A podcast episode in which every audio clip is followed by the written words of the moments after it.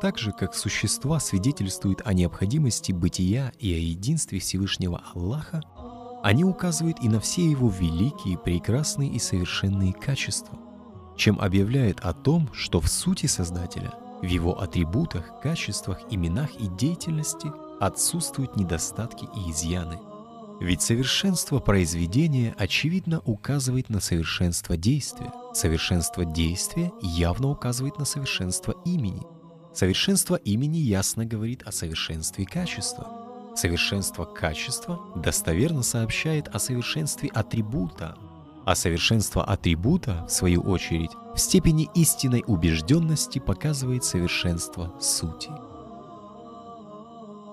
Следовательно, совершенство узоров и украшений некоего дворца указывает на совершенство действий, видимых в этих узорах и украшениях, сделанных мастером-инженером.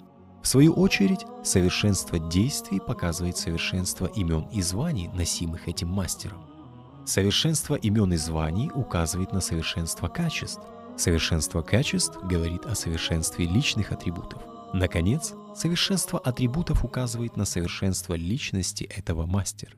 Таким же образом, совершенство видимых во Вселенной творений интуитивно говорит о совершенстве действий. Совершенство действий указывает на совершенство имен деятеля.